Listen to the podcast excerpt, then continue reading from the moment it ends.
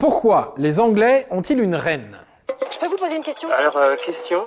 Quelle étrange question. Vous avez des questions? C'est l'occasion de mourir moins. Vous le savez, mais en France, depuis le début de la Troisième République, le chef de l'État est le président de la République. Mais quand on regarde de l'autre côté de la Manche, eux, les Anglais, idolâtrent une certaine Élisabeth II depuis presque maintenant 70 ans.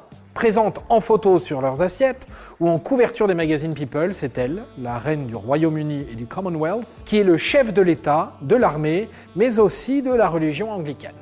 Mais alors, d'où vient cette différence? Quelle partie de l'histoire nous divise de nos voisins britanniques? Ils s'en foutent ces bretons. Un élément clé de cette question se situe en 1789 et ça a eu un impact radical, révolutionnaire même si j'ose dire. Vous l'avez. Oui, la Révolution française et les têtes coupées du roi et de ses courtisans a permis au peuple de reprendre le pouvoir. Pour faire simple, à l'époque, il n'y a pas encore de président. C'est la Convention nationale, proche de l'Assemblée nationale d'aujourd'hui, qui est chef d'État. Mais il faut attendre quelques empereurs, rois et quatre révolutions avant de voir le modèle républicain et démocratique s'installer durablement en 1870 avec son tout premier président, un certain Adolphe Thiers. Mais alors, pendant que c'était le boxon chez les Français, ils faisaient quoi les Anglais? Pourquoi n'ont-ils jamais aboli la royauté héréditaire? En réalité, les Anglais ont un peu plus d'avance sur nous, d'un peu plus de 100 ans même. Vous êtes en retard.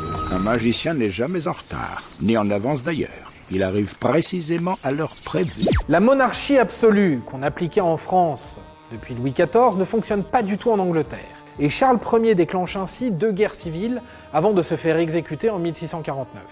Les Britanniques tentent alors le modèle républicain avec le Commonwealth d'Angleterre. Le souci, c'est que, comme souvent dans les républiques naissantes, un général puissant a récupéré le pouvoir pour lui tout seul. C'est Olivier Cromwell, qui devient alors l'unique Lord Protector du Commonwealth jusqu'à sa mort en 1658. Par la suite, c'est l'instabilité totale et la monarchie est rétablie en 1660. Les fils de Charles Ier, Charles II et Jacques II se succèdent au trône, mais le pouvoir autoritaire du second réveillera la colère du peuple anglais et déclenche la glorieuse révolution en 1688. Allez, tire au flanc là-bas Venez prêter main forte à la révolution, sacrebleu Cette révolution n'apportera pas une république, mais une monarchie constitutionnelle, donnant plus de pouvoir au Parlement anglais. Ce dernier nommera au pouvoir Marie II, fille de son prédécesseur, ainsi que son mari, Guillaume III. Et c'est le système qui subsiste en Angleterre depuis. Et aujourd'hui, le Premier ministre anglais est aussi important que le roi. Mais alors pourquoi est-ce que la monarchie a autant la cote au Royaume-Uni? D'abord car c'est le seul système qui a apporté de la stabilité au royaume, mais surtout car la reine a avant tout un rôle d'image. Son pouvoir politique reste très limité.